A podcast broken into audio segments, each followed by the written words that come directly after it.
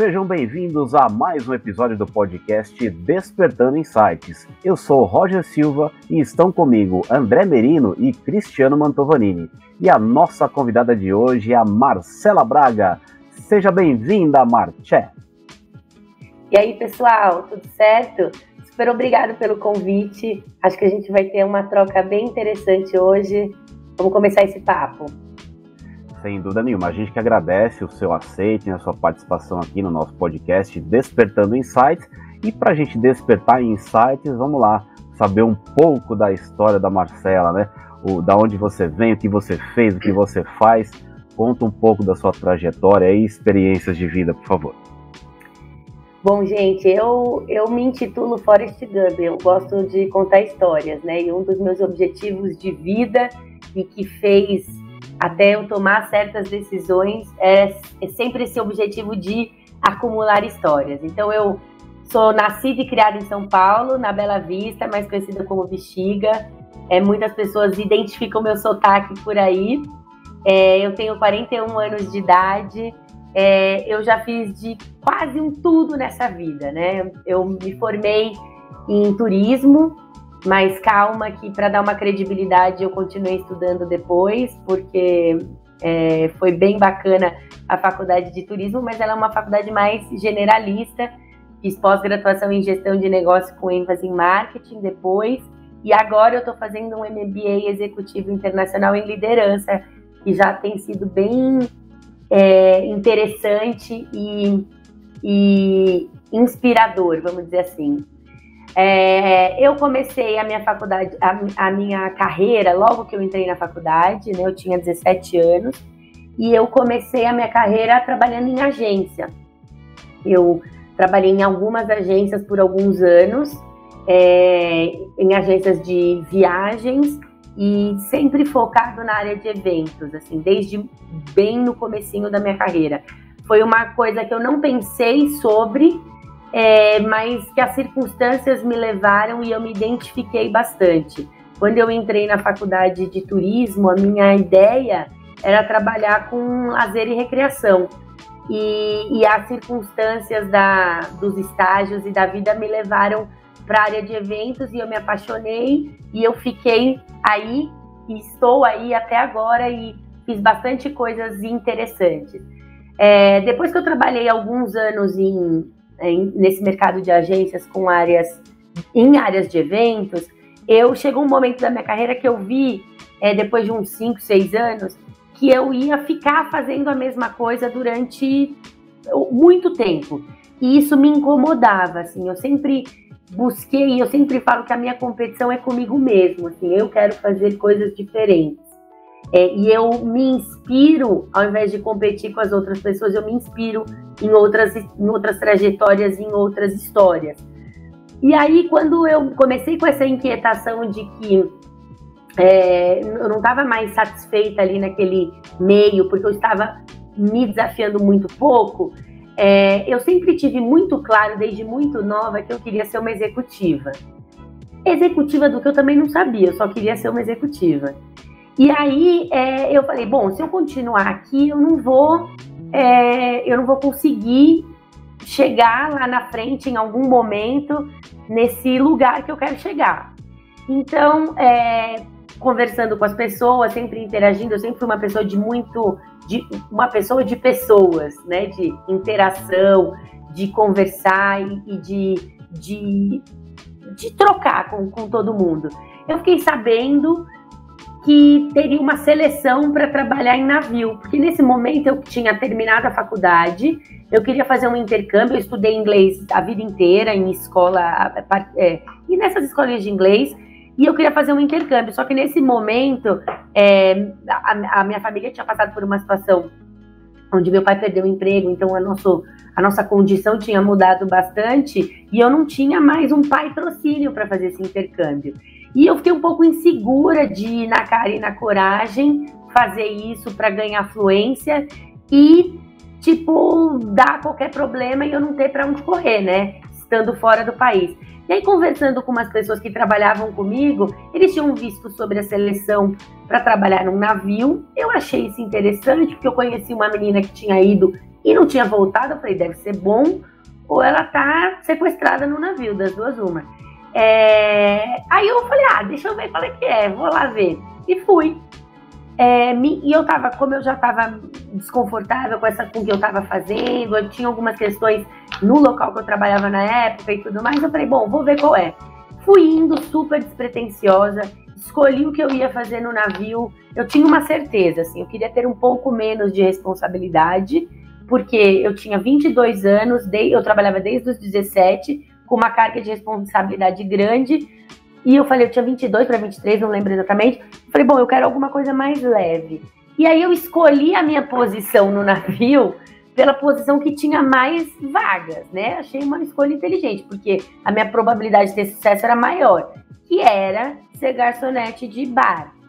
Eu nunca tinha bebido até o momento, não bebia, não conhecia nada de bebida, nunca tinha trabalhado em restaurante, tipo, para mim bebida era cerveja, uísque, vodka e cachaça, nada variando disso é, eu conhecia. Fui fazendo o processo, fui indo, fui indo, deu certo, passei. Aí eu fui contar em casa, né? No começo do processo, meus pais sabiam e minha mãe tinha achado o máximo, que as entrevistas eram em inglês e tal. Na hora que eu passei e falei, tô indo daqui 15 dias, minha mãe entrou em desespero, ela tinha certeza que eu ia ser é, escrava sexual, é, que eu nunca mais ia voltar, tipo, sério, climão na minha casa, queriam me proibir. Eu falei, não, eu tô indo, não tô perguntando, eu tô indo. É, na, imagina, eu com 22 anos, eu tinha, eram 20 anos atrás. Esse, não tinha celular com roaming internacional, tipo, não existia isso. Então, é, é a gente recebia uma carta, comprava uma passagem que ia ser reembolsada depois e embarcava para Europa. E alguém, alguém ia te receber na hora que você chegasse lá. E assim eu fui. E foi uma das coisas mais incríveis que eu pude fazer na minha vida. Assim, eu com certeza moldei parte do meu comportamento corporativo nas experiências que eu vivi naquele navio. E aí fui, fui ser garçonete, foi super bacana. Foi, teve momentos que foram desesperadores. A gente sofreu todos os tipos de assédio que você pode imaginar, moral, sexual. Naquela época se falava muito pouco sobre isso, então a gente se defendia e seguia, gente, eu só fui me dar conta disso muitos anos depois, quando lembrava de alguma situação e falava, putz, acho que isso aí era um negócio errado. Mas foi, foi super bacana. Eu fui fazer um contrato, na época eles faziam um contrato na temporada no Brasil. É, fui para o navio, fiquei uma temporada, troquei de função no meio do, do, do meu contrato porque eu já não aguentava mais ser garçonete de bar, porque eu ficava 14, 16 horas em pé. Eu tinha calos no pé no formato da palmilha do sapato, de tanto ficar em pé. Mas a gente se divertia pra caramba, foi super legal. Só que eu não queria mais ficar naquela posição de garçonete, porque eu tinha um chefe que meio me perseguia, eu tive que ouvir deles, dele coisas do tipo: você não ter paga para pensar, você paga para fazer o que eu mando. Aí eu pedia para sair para almoçar, ele falava: "Não, você não vai almoçar agora". Aí ele mandava todo mundo que estava na escala almoçar e me deixava por último, porque eu não sei até hoje. Mas enfim, consegui graças aos contatos e às relações interpessoais, consegui participar de um processo dentro do navio para virar recepcionista. Aí eu virei tipo patrão. Minha vida melhorou 300% e eu terminei o contrato nessa posição e tinha bastante contato com o time de, de entretenimento, é, era muito amiga do pessoal e todo mundo falava: Meu, próximo contrato você tem que fazer na recreação, próximo contrato você tem que fazer na recreação. Eu, ah, eu queria, mas é muito difícil, eu não tenho experiência. Morreu o assunto. Aí eu desembarquei, eles me chamaram para continuar na temporada da Europa, eu não quis, porque eu tinha claro na minha vida, na, eu, eu brinco que eu, quando comecei a trabalhar, eu construí uma escada e eu sabia exatamente quais eram os degraus que eu tinha, que eu queria subir e como que eu ia direcionar minha carreira. Eu nunca quis fazer a minha carreira no navio. Eu queria usar aquela experiência e aquela oportunidade a meu favor. Inicialmente, eu fui com a expectativa de melhorar o meu inglês. É, quando eu saí do navio, eu vi que eu melhorei muitas outras coisas. Né? Eu brinco que o navio, para mim, é, foi o equivalente do serviço militar para um homem. É, você, você aprende sobre disciplina, você aprende sobre hierarquia, você aprende o que você não deve fazer. Você vê como coisas que você faz machucam e interferem as pessoas e você aprende isso sentindo isso. E aí você fala, eu não vou causar essa sensação nas pessoas. E para mim, esses eram os ensinamentos. Aí eu não quis emendar uma, uma nova temporada, voltei, arrumei um outro emprego em agência, mas não estava feliz. O pessoal, vamos fazer, vamos vir para o entretenimento, não sei o quê. Eu falei, ah, tá, deixa eu ver qual que vai ser. Fui, os meninos me convenceram, fui fazer o processo e passei. E aí virei recreadora de adultos, calma. A gente fazia bingo, a gente fazia jogos na piscina, não era nenhum tipo de recreação ilícito para adultos.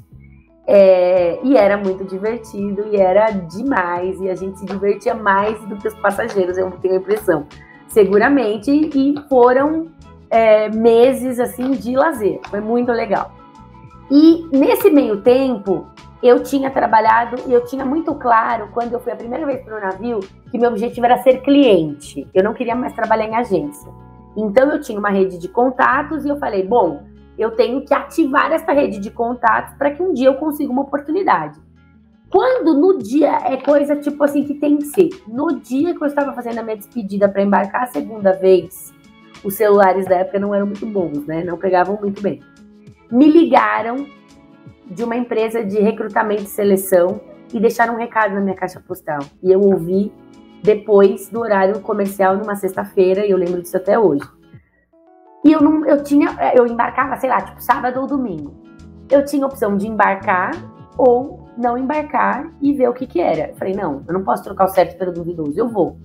Mas fiquei com aquele negócio, né? Aquele rancinho, assim, pensando, puta, e se era a oportunidade da minha vida, o que que eu vou fazer? E aí, Fiquei umas semanas embarcada, aí resolvi é, retornar para a pessoa que tinha me deixado o recado, falando que eu estava embarcada, que eu estava fora. Não falei que eu estava embarcada no navio, porque eu fiquei meio assim de falar isso.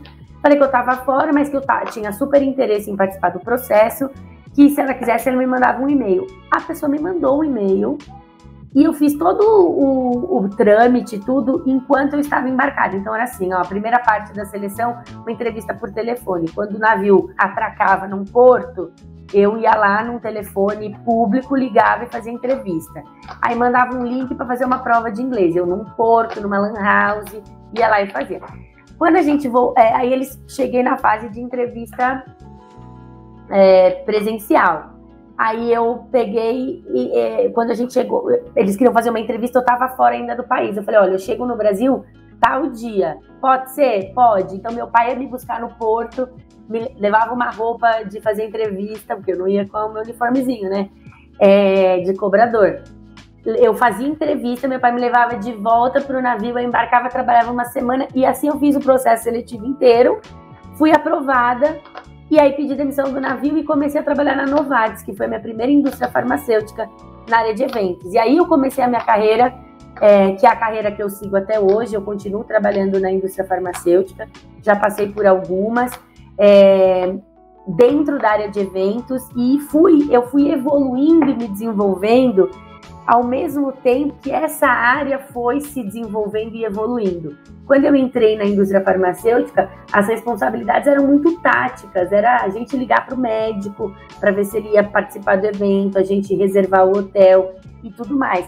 Só que as áreas de eventos tinham um tamanho, a gente tinha realidades de verba que foi mudando com o passar dos anos e foram mudando várias coisas do cenário que a gente estava inserido. Então, questões de controle, questões de normas regulamentárias, é, órgãos re, re, regulamentadores tipo Anvisa, FDA, FIA, que dão a diretriz de, do que, que você pode fazer ou não. E aí eu fui, como profissional, evoluindo e me desenvolvendo. Foi aí que eu decidi fazer minha pós-graduação, porque eu reportava para o diretor de marketing, tinha reunião que eu entrava, que eu rezava a reunião inteira para ninguém me chamar porque eu não tinha ideia do que eles estavam falando de estratégia, forecast, eu não tinha ideia do que isso significava. E o Google, há 15, 17 anos atrás, nem era tão bom assim. Para eu olhar durante a reunião e saber. Eu falei, não, eu não posso ficar parada, eu tenho que me, me, me capacitar se eu quero seguir. E aí eu fui fazer pós-graduação, minha vida mudou, assim, corporativamente, abriu meus horizontes, meu entendimento e tudo mais. E aí fui caminhando e fui buscando novas oportunidades, fui me desenvolvendo. Então, em todas as indústrias que eu passei, eu sempre tive que. A, a, a, as situações me levaram a fazer melhoria de processo, desenvolver sistemas de controle, é, fazer gestão de mudança, reestruturação. E aí chegou, depois eu fiquei quatro anos na Novartis, fui procurada por um headhunter, me convidaram para ir para uma outra empresa, eu fui para Beringer, que é uma indústria farmacêutica alemã, trabalhei durante dois anos lá, depois fui para Merck Sharp Dome, que é MSD, trabalhei quase nove anos ali e tive muitas oportunidades e também foi um outro divisor de águas assim na minha carreira. Eu entrei como head de eventos do Brasil, depois de um ano e meio eu fui promovida para head de eventos na América Latina, porque eles estavam criando uma estrutura de eventos global. Ou seja, não existia a minha função, então eu ajudei a construir o que seria a minha função, e aí eu passei a reportar para os Estados Unidos e isso abriu meu horizonte. Porque durante a minha carreira eu vi muitas pessoas de marketing, de finanças, traçarem uma carreira internacional. Eu falei, é isso que eu quero para mim. Só que é muito difícil você fazer uma transição de carreira para áreas que são mais técnicas e específicas quando você está em uma determinada posição. Só que eu não desisti desse meu sonho, desse meu objetivo. Eu falei, não, eu vou. Eu vou conseguir, é, de alguma maneira, direcionar minha carreira para esse lado. E aí, é, quando a gente teve essa globalização da área de eventos, é, isso foi bem bom porque eu passei a reportar para os Estados Unidos, isso deu visibilidade do meu trabalho para a matriz. E aí eu desenvolvi um projeto que foi implementado globalmente, e aí eu fui fazer um job rotation nos Estados Unidos para implementar esse projeto. E foi muito legal, porque eu, a gente tinha uma ideia meio preconceituosa até, eu acho, sobre os americanos ou estrangeiros que eles não conhecem o nosso país, eles não sabem o que eles estão falando, o Brasil é muito complexo, o Brasil é muito não sei o quê. Aí eu pensei que quando eu chegasse lá, eu ia passar pela mesma situação que seria justa, né? Afinal, eles são de lá. Eu, e todo mundo falava, ah, que americana é mitidão, americana é isso, americana é aquilo.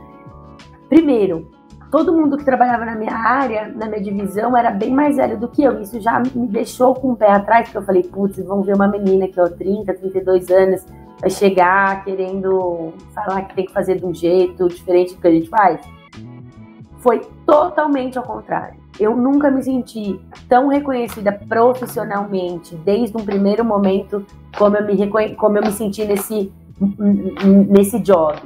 E todo mundo super aberto, super querendo aprender, super disponível. E aí eu implementei um projeto que era centralizar a gestão de congressos internacionais é, na empresa como um todo. Esse projeto funciona há quase 10 anos ainda é, com o modelo de negócio que eu desenhei e tem mais de 40 mercados que seguem esse modelo. E eu fiquei bem orgulhosa assim desse meu projeto. E isso de alguma maneira abriu portas para que uns anos depois eu fosse transferida para lá, que era meu objetivo de carreira. Porque naquele momento não tinha possibilidade, tinha até a necessidade de eu ficar, mas não tinha a possibilidade nem a posição. Então, isso é uma, uma, um outro aprendizado da vida corporativa, né? Da resiliência que você tem que ter. Isso é uma coisa que eu sempre converso com o meu time, assim. É, quando a gente quer alguma coisa, é, a gente tem que estar preparado para a oportunidade. Mas estar preparado para a oportunidade não quer dizer que vai acontecer no tempo que você espera, porque para você dar um passo, você precisa ter a oportunidade de estar preparado, ou o mais próximo do preparado possível. Naquele momento, eu estava preparada, mas não tinha oportunidade. E eu, de maneira nenhuma, deixei com que isso me desmotivasse ou qualquer coisa. Voltei para minha função, continuei fazendo meu, meu trabalho.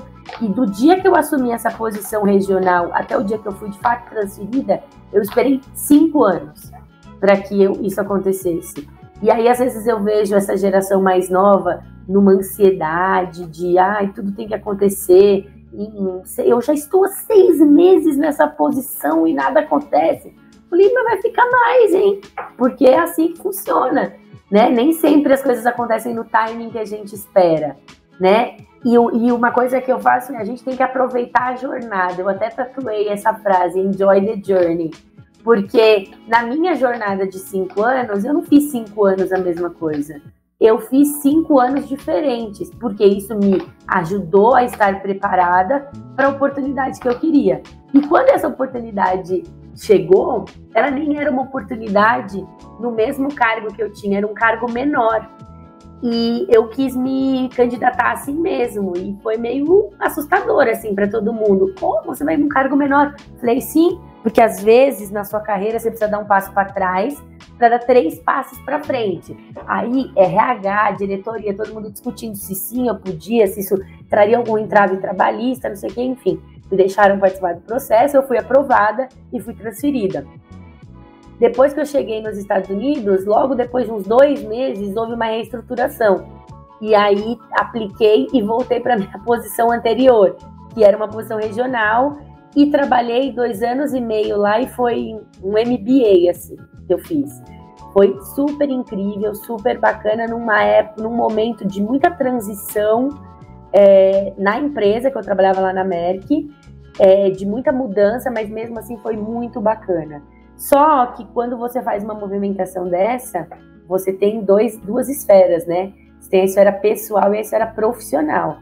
A minha esfera pessoal não estava legal. É, eu, era, eu era casada, eu, eu meu ex-marido super queria ir também, a gente foi junto, mas quando a gente estava lá, o relacionamento não foi, é, não saiu como a gente imaginava e eu decidi me separar. E no momento em que eu me, decidi me separar, eu decidi que eu queria voltar, porque eu não queria passar por aquele momento sozinha. E as pessoas confundem muito passar férias nos Estados Unidos versus você morar nos Estados Unidos. Uma coisa é você ir de férias, outra coisa é você pagar imposto, você ter que cuidar do seu credit score para poder comprar qualquer coisa, é você ter que lidar com o preconceito das pessoas, é, mesmo porque você é um imigrante, mesmo você sendo um imigrante legal. Então, assim, a vida foi muito difícil lá. O custo de vida nos Estados Unidos é altíssimo.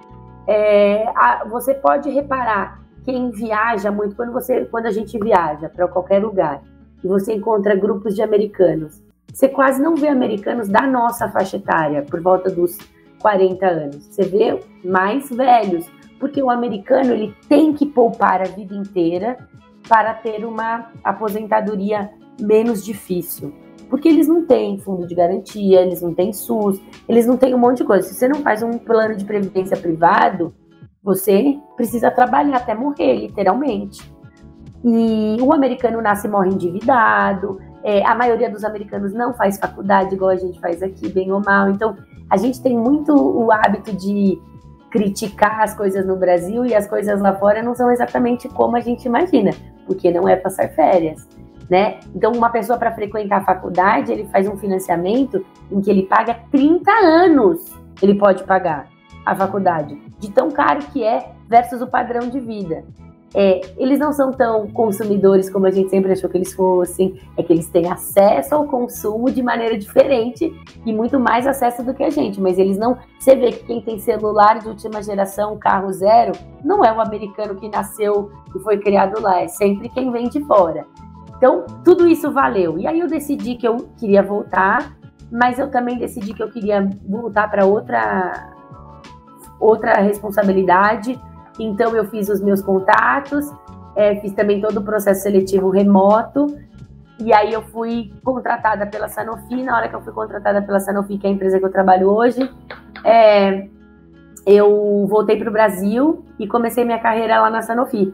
Fazem quatro anos que eu tô lá e eu também fiz já é, desses quatro anos que eu tô. A cada seis meses eu tive que reestruturar minha equipe, eu já passei por cinco lideranças diferentes nesses quatro anos. E eu já tô. E esse ano é, a gente começou a fazer uma transição que eu já passei lá no, na, na minha vida pregressa, que é a globalização da minha área. Ou seja, hoje eu também reporto para a estrutura global de eventos e a gente está fazendo toda essa transição de modelo de negócio e tudo mais. Então, é, eu entrei na Sanofi com uma equipe de 22 pessoas é, hoje eu tenho sete pessoas no meu time, sendo que dois são estagiários, só para vocês terem uma ideia do que aconteceu em quatro anos.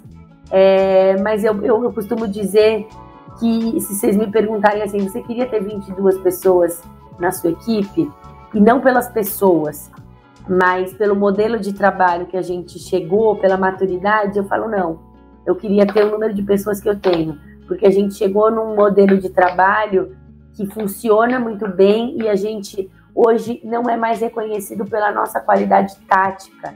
A gente é muito reconhecido pela nossa qualidade estratégica. Então, é, nós desenvolvemos dashboards para poder analisar os investimentos que a gente faz e hoje a gente discute com o negócio a tomada de decisão em relação a eventos. E quando eu tinha 22 pessoas no meu time, eu só fazia a parte tática. Por isso que eu falo que hoje eu tenho a estrutura do tamanho do modelo que eu quero ter, que é a que eu acredito que é o ideal, que é muito mais profissionalizada, porque é, não, não desmerecendo a parte tática, porque a área de evento sempre vai ter uma um, uma boa parcela da fatia operacional. Só que a gente hoje tem um papel muito mais de liderar e gerir a parte operacional que um expert na área faz, que é uma agência, versus a gente internalizar esse tipo de trabalho que custa muito mais para a empresa e a gente agrega menos valor. Então a gente encontrou ali a maneira de agregar mais valor para o negócio. História, hein, Matias? Sensacional, uma experiência de vida muito bacana. Só que você falou uma coisa aqui que me deixou bastante intrigado, né? com 17 anos eu já sabia o que eu queria da minha vida, né? Eu já me planejei degrau por degrau como que eu ia subir, como que ia ser minha escalada. Eu queria ser executiva, não sei do que, CEO, não sei do que, mas pode ser da sua própria vida, ok, né? Você já tinha isso muito bem planejado. O que a gente percebe naturalmente dentro dos, nos, dos processos que a gente faz, os treinamentos, é que os jovens ainda têm uma certa indecisão. O que, que eu vou fazer na vida? Eu vou pesquisar aqui, vou pesquisar ali. E a gente entende que o treinamento é fundamental para isso, né? Em que momento que você sentiu é, esse impacto na sua vida de evolução constante? Você teve experiências focadas em navio, a gente também entrevistou outras pessoas de navio aqui, e todos têm um potencial muito grande para desenvolvimento por terem passado em navio, que é uma experiência de vida completamente diferente, né? Então, da Marchek, aos 17 anos, sabia o que fazer na vida, né? Como é que foi, o que impactou em você para ter essa, esse caminho constante de evolução, sem se preocupar com o que está de fora? Não, eu mando na minha vida, eu sei o que eu vou fazer e vou seguir em frente. Eu acho que, na verdade, são alguns fatores que me levaram a seguir nesse, nesse planejamento. Então, assim, eu lembro que numa, quando eu estava no último ano do colegial, que na minha época chamava colegial, nem sei como chama agora, é, acho que é ensino médio, sei lá. É, eu tinha algumas amigas e a gente conversando que, que a gente, como a gente se via dali 10 anos, né? Aí eu tinha uma amiga que se via guia de turismo na, em Porto Seguro, uma que queria casar, ter filhos e não queria trabalhar, eu que queria ser executiva de alguma coisa que eu também não sabia. E eu acho que o que foi me despertando isso foram as pessoas que eu fui convivendo ao longo da vida. Então, por exemplo, meu pai era um cara que sempre trabalhou na área de seguros e teve ascensão dele, chegou a superintendente e tal, e eu achava aquilo muito legal. Então, eu acho que talvez com 17 anos eu tinha uma percepção do que eu queria com um motivador diferente do que eu tenho hoje aos 41, que eu continuo querendo ser essa executiva. Então, eu acho que foi muito mais nessa questão de observando e vivendo assim uma coisa e fui vendo coisas que me, me despertavam interesse. Então, eu sempre achei muito interessante em todas as experiências que eu vivi, por exemplo, no navio, quando eu via os, os os oficiais de mais alta patente, eu achava animal eles terem aquela responsabilidade de tomar decisão, de influenciar. Isso me chamava atenção. Mas talvez com 17 anos eu não tinha essa consciência de que era isso que me chamava atenção. Eu fui adquirindo essa consciência ao longo das experiências que eu fui vivendo e da observação que eu fui fazendo, né? Então eu acho que foi um pouco desse caminho. Olá, Marcela, seja muito bem-vinda ao nosso podcast. É um prazer ter você por aqui. É, eu quero resgatar um, um, algo que você falou lá no começo, né? Eu achei muito interessante quando você falou assim: ah, eu queria ser uma executiva, não sabia do que, né?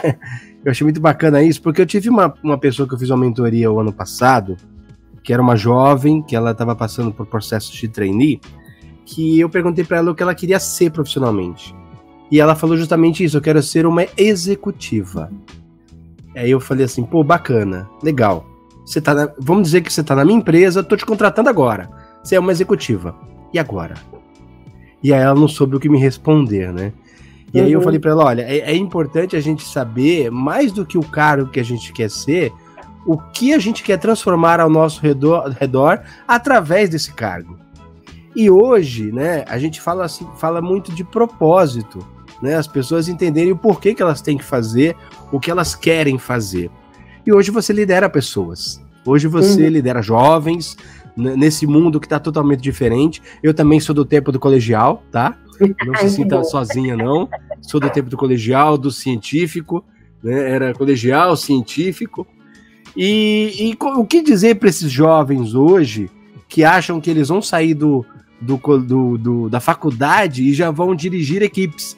Que a gente sabe que não é bem assim, né? Como é. você mesma falou, a gente tem que subir alguns degraus que a vida vai, profissional vai nos ensinando. E eu sempre falo que a cada degrau que eu quero subir, lá em cima aumenta o número de degraus. Então, eles nunca vão acabar. Então, em termos de propósito, qual é a mensagem que você tem assim a passar para os jovens que estão entrando no mercado de trabalho? Até porque você hoje lidera muito desses jovens. É. Isso é, é, é uma pergunta bem interessante, né? Porque quando eu penso em propósito, é, e eu, a minha tendência é pensar olhando por duas vertentes, né? O meu propósito como ser humano e o propósito daquilo que eu estou dedicando o meu tempo para, que é a empresa em que eu estou naquele momento. Então, uma coisa que eu percebo, percebo nessas, nos jovens, nessas outras gerações, é que eles têm uma preocupação muito interessante e grande, uma dedicação, um foco no propósito é, do impacto que eles vão causar na vida do outro, e que eu acho que é muito importante. É, e eles querem fazer isso através de é, empresas e corporações que permitam com que eles façam isso. Só que eu também acho que para você unir o seu propósito com o propósito da onde você está, primeiro, a gente tem que ser realista. Não é simples nem sempre você, às vezes você identifica qual é a empresa que está muito alinhada com o seu propósito, mas por conta daquilo que eu falei agora há pouco, de você estar tá preparado, mas não tem a oportunidade. E aí você não vai conseguir fazer esse casamento. Só que isso não pode te desestimular e te tirar do seu propósito. Você tem que continuar olhando para o seu caminho e vendo como que você vai chegar lá. Então, como é que você pode fazer diferença, agregar valor e, e, e somar dentro daquilo que você consegue que está ao seu alcance. Entendendo que muitas vezes isso pode levar um tempo e tá tudo bem. E vamos fazer desse tempo e desse caminho o melhor possível. Vamos fazer com que ele seja diferente durante esse tempo que você está dedicando. Porque na hora que a gente consegue entender isso, o tempo ele deixa de fazer, de ser tão relevante porque a, a, sua jornada ela está tão alinhada com o seu propósito, porque durante todo esse seu caminho você está agregando e você está alinhado com aquilo que você quer fazer. Então, a minha mensagem, muito objetivamente, é calma, é, dê tempo ao tempo, porque este tempo vai te transformar e te ajudar a você ser melhor no seu propósito. E aproveite esse caminho, se cobre menos porque eu falo isso para eu mesma me escutar. Porque eu já fui muito cruel comigo mesmo. E com o tempo eu fui aprendendo que a gente tem que se acolher, que a gente tem que olhar melhor para a situação e ver o que ela está te trazendo de importante e de ensinamento e, e, e, e, te transformando, porque aí você se transforma ao longo do processo. Que show! Marcela, mais uma vez, muito obrigado por estar presente com a gente aqui nesse podcast, engrandecendo com essa história maravilhosa, né? Eu gosto muito de histórias de, de conquistas. E pelo que, resumindo a sua história, é isso que você tem, né? Conquista. Você começou lá, fazendo faculdade de turismo, começou trabalhando nessa área, foi para navio e você nunca teve medo de mudar a direção. Quando você viu que você não se identificou numa área, você mudou para outra e tudo bem. E, mas você também nunca teve medo de enfrentar as novas oportunidades. Então você saiu do navio de uma área, voltou para o navio na outra, e chegou uma oportunidade, você abraçou, aí você viu que aquele era realmente o caminho que você queria. E como você disse, o seu sonho, o seu objetivo é se tornar uma executiva, né? Uhum. E aí você citou algo muito legal, que é a questão de percepção. A sua vida nos Estados Unidos te trouxe uma percepção dos americanos que muitas pessoas têm diferente. Por exemplo, ah, como você disse, não é passar férias, é viver. O americano não consome muito, o americano não tem, não tem aposentadoria, tem que fazer previdência privada, enfim. E aí a gente começa a pensar, né? Fala, poxa, toda essa percepção que ela traz, essa vivência, essa experiência, o que foi legal, o que não foi, as oportunidades que ela abraçou, para ser uma executiva. E eu pergunto para você, qual a percepção que você quer passar para as pessoas quando você atingir essa posição de executiva? Voltando um pouco à pergunta do André, que falou sobre propósito. A minha, a minha percep... assim, a minha intenção, a minha ideia, o meu objetivo é, eu primeiro, a, durante o meu caminho para eu virar uma executiva, eu me importo muito com o meu legado. Eu quero fazer a diferença na vida das pessoas que trabalham comigo. Ou e fazer a diferença no sentido de ser um propulsor para um viabilizador para que cada um também alcance os seus objetivos. E, e é, é, engraçado, a gente teve uma discussão sobre isso na, numa aula do MBA esse fim de semana. É, eu falei assim: eu não quero chegar no topo sozinha, eu quero chegar com mais gente. Porque é muito mais legal você chegar com mais gente do que você chegar ali sozinha. E, e, fazendo uma, um paralelo, era um pouco da minha sensação nos Estados Unidos. Tipo, eu cheguei onde eu queria, eu morava numa casa dos sonhos, é, de jardinzinho, cerquinha e tudo mais, só que eu era sozinha. O que, que adiantava eu ter quatro quartos e não ter amigos para encher esses quartos? Então, é, é um pouco disso. Então, a, na minha trajetória, eu quero sempre poder ser um, um, um alavancador para levar mais gente possível comigo. E quando eu chegar lá, e pode ser que essa busca nunca chegue ao fim, né? Talvez eu esteja já numa posição que teoricamente eu, eu seja uma executiva e eu tenho ali um outro, uma outra percepção, não sei. Mas eu quero que o, quando eu chegar nessa posição, eu quero poder olhar para trás e quero que as pessoas olhem para mim e falem: putz, ela me ajudou, ela contribuiu para que eu também pudesse dar um passo. Para qualquer que seja a direção, porque tem gente que não quer ser diretor, tem gente que está muito feliz aonde está. E isso também é uma outra coisa que eu falo, e tá tudo certo, porque se todo mundo quisesse chegar no topo da pirâmide, a gente ia estar tá se matando, né, para chegar lá. A gente precisa de quem sustente a pirâmide, a gente precisa de alguém que fique no meio, é, balanceando essa pirâmide e tem gente que vai estar no ponto e tá tudo bem.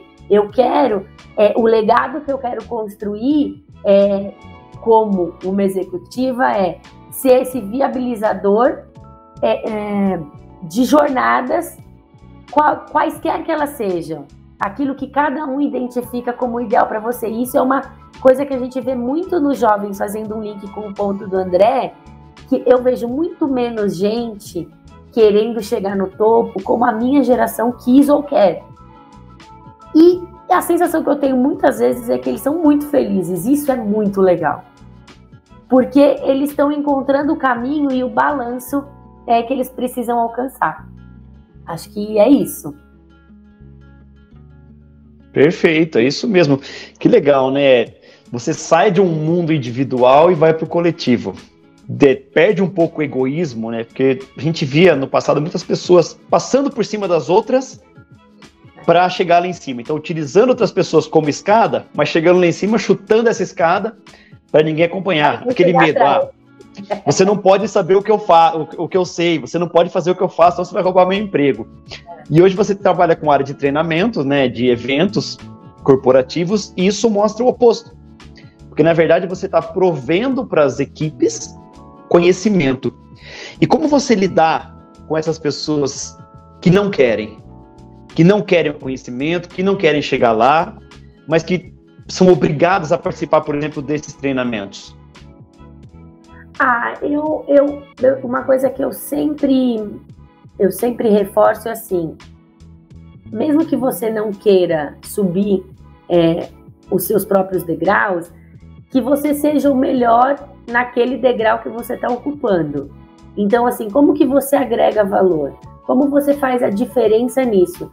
E, e eu, eu, vejo muitas vezes as pessoas com muito um preconceito sobre questões operacionais. Ah, eu não quero ser tático. Às vezes eu até pergunto, tá, o que é ser tático para você? Porque se eu tiver que ser tática, eu vou ser a melhor tática do mercado. E vou fazer a diferença com o conhecimento que eu tenho. E tá tudo certo. É, então eu tento levar por esse lado, entendendo qual é pos o posicionamento daquela pessoa. Ou até tentando, de alguma maneira, é, mostrar e ajudar que talvez ali onde a pessoa esteja não é onde ela queira estar, mas ela precisa entender isso e agir para estar onde ela quer, que pode ser qualquer lugar, melhor, pior, porque o melhor e o pior é só quem sabe é você mesmo, né? Tipo, o meu melhor e pior para mim é diferente daquilo que você Cristiano entende, que você André entende, você Roger entende. O meu melhor para você pode ser um lixo. Você fala, não queria nem de graça tá lá. Tipo, o preço é muito alto, não quero, não vale a pena. Então é, é tentar meio que ajudar as pessoas a enxergar um pouco disso. Porque é, é, esse senso de. Eu acho que é um pouco de autoconhecimento também, talvez, ali, né? Do que, que você quer para você, é, o, como, o, quais são os, os alav alav alavancadores da sua tomada de decisão e esse tipo de coisa. Mate, é sensacional isso que você fala, porque você comentou aqui, ah, eu tinha inspiração em outras pessoas nessa fase de crescimento, né? E a gente, é, antes da pandemia, eu gosto muito de trabalhar no presencial. Tem que ver a reação das pessoas, é, provocar atitude nas pessoas, e depois na pandemia ficou tudo online, você não consegue ver a reação de cada um, e agora com a retomada você consegue perceber isso, né? A geração mais jovem, é, a pergunta tá aí, né? Você acredita que eles têm essa inspiração em outras pessoas? Ou eles estão mais é, preocupados assim, eu tenho potencial e vou seguir em frente e vou conseguir atingir o meu sucesso sozinho? Eu acho que eles têm inspiração em outras pessoas, é, mas numa, num nível, numa quantidade muito menor do que a geração passada, e eles estão muito mais preocupados com o bem-estar deles antes de qualquer coisa. Tipo, eu acho que o, a tolerância e o preço que eles pagam por certas coisas é muito diferente da nossa relação de custo-benefício. Esses dias eu estava conversando com um par meu é, sobre uma pessoa do time dele.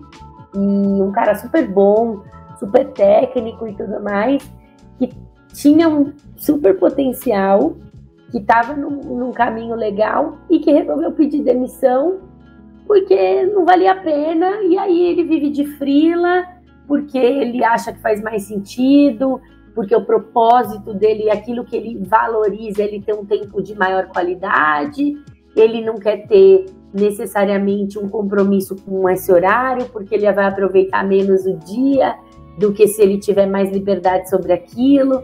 E aí isso me fez pensar, uma, fazer um link com uma, uma apresentação que eu fiz uns, que eu vi uns anos atrás, falando sobre o futuro do trabalho, né? Que a gente vai para um modelo de geração de renda e não de trabalho. Então eu, eu falei, meu, que coragem dessa pessoa. Eu não teria essa coragem que ele teve mas achei muito legal. E eu falei, e esse cara tá muito alinhado com essa história de geração de renda, não de trabalho, até porque eu acho que esse modelo corporativo que eu tô inserida, não sei qual é a vida útil dele. E nem acho que é tão grande, essa é a minha única suspeita. É, então, eu achei bem interessante. Eu acho que essa geração está muito mais preocupada com isso do que qualquer coisa. E eu acho que a pandemia trouxe esse olhar para gerações mais velhas, porque eu acho que isso estava mais na geração mais nova. A geração mais velha até criticava um pouco esse modelo de pensar em, muitos, em muitas situações, só que com a pandemia a gente aprendeu a dar valor para aquilo que realmente tem valor, né? É, é, muito bem observado. Assim, o que eu tenho visto, né, dei treinamento a semana passada para uma startup que só tem jovens, né? É. Só que assim, é, o que a gente desenvolve no treinamento é mostrar o engajamento, o propósito realmente dentro de um grupo, que é o trabalho em equipe, a integração, mostrar a essência que você tem com o outro. E a gente consegue ter um resultado totalmente diferente do que aquilo que a, que a empresa vivia no dia a dia.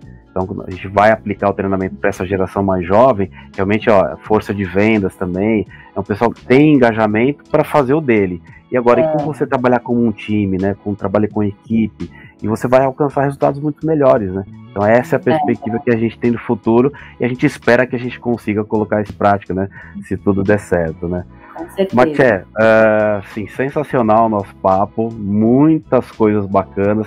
A gente estava aqui conversando entre nós é, durante o desenvolvimento aí, o que você tem de história para contar, né? Eu acho que é, só aquela primeira fala já daria o podcast inteiro, né? É, porque realmente você mostrou passo a passo como você programou a sua vida, como você planejou a sua vida. E isso é bacana, é fundamental, né? Você quer deixar alguma mensagem aí para quem ouve a gente, algum recado, alguma frase, algum alô? E por favor, dê seus contatos também. É, acho que o que eu, assim, o que eu aprendi e que eu acho que fez a diferença para mim, então se puder fazer a diferença para alguém, eu ficaria feliz. É essa história que eu falei de aproveitar a jornada e às vezes dar tempo ao tempo, né? Porque eu acho que muitas vezes a gente tem uma ansiedade que nos faz perder boas oportunidades. Então, é, aproveitem o caminho. O caminho é legal também eu, eu diria que muitas vezes o caminho é tão legal quanto o destino. Então aproveitem, porque quando você olhar para trás, vocês vão ver o quanto isso contribuiu para vocês como propósito, como ser humano, como profissional e, e, vai valer a pena. Queria agradecer vocês, acho que foi um bate-papo bem bacana. E vou deixar aqui o meu LinkedIn, é Marcela com dois L's Braga. É, meu Instagram é Marché underline Braga, Marché M-A-R-T-C-H-E underline Braga. E qualquer pergunta, dúvidas, feedbacks, eu estou aberta, podem me mandar e a gente troca ideia, bate um papo, porque no final do dia é isso que é legal. Bacana. Em nome do Despertar da Excelência, agradecemos a presença aqui da Marché, a Marcela Braga, pela participação no nosso podcast. E para quem nos ouve e ainda não nos acompanha, peço que sigam o podcast Despertando Insights no Instagram e no Facebook. E o Despertar da Excelência no nosso canal do YouTube. Despertando a Excelência que há em você. Até a próxima!